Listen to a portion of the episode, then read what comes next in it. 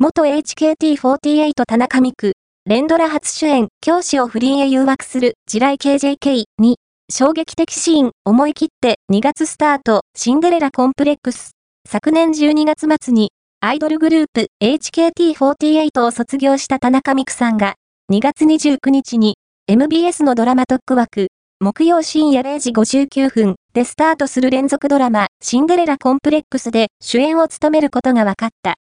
田中さんにとって、HKT48 卒業後初のドラマで、初の連ドラ主演。妻を持つ教師を美貌で誘惑し、不倫関係となる地雷 KJK を演じる